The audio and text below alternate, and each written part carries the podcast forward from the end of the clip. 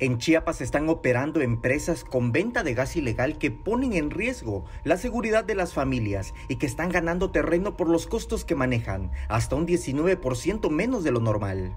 Ahorita está entrando el huachicol, están viniendo pipas que hemos detectado de Veracruz y de Tabasco, sin logotipos, sin nada, a vender supuestamente más barato el gas, pero no sabemos la procedencia, el riesgo que hay a cargarlas, porque no hay quien es como una empresa formal que tiene su gente preparada para cualquier eventualidad.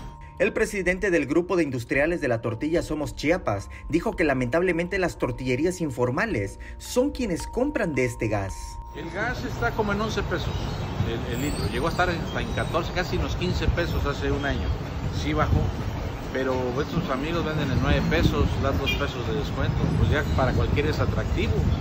Si consumes 300, 400 litros semanales, pues un ahorro de 800 pesos semanales, pues ya son buenos. Pero, insisto, es delincuencia, o sea, estamos fomentando eso. Y la asociación mía no fomenta ese tipo de, de, al contrario.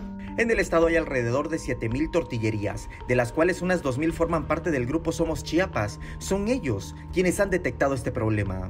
Aquí en Tuxtla, o sea, y todo lo que es este, de Tecpatán, Copainalá, las entradas a, Tabasco, eh, toda esa zona norte están entrando y llegan ya llegaron hasta la capital. Inclusive me han comentado que en San Cristóbal hay algunas que están llegando. Ramón Salazar reafirmó que la informalidad en el sector de la masa y la tortilla ha permitido que el huachicol se extienda porque no son regulados ni supervisados.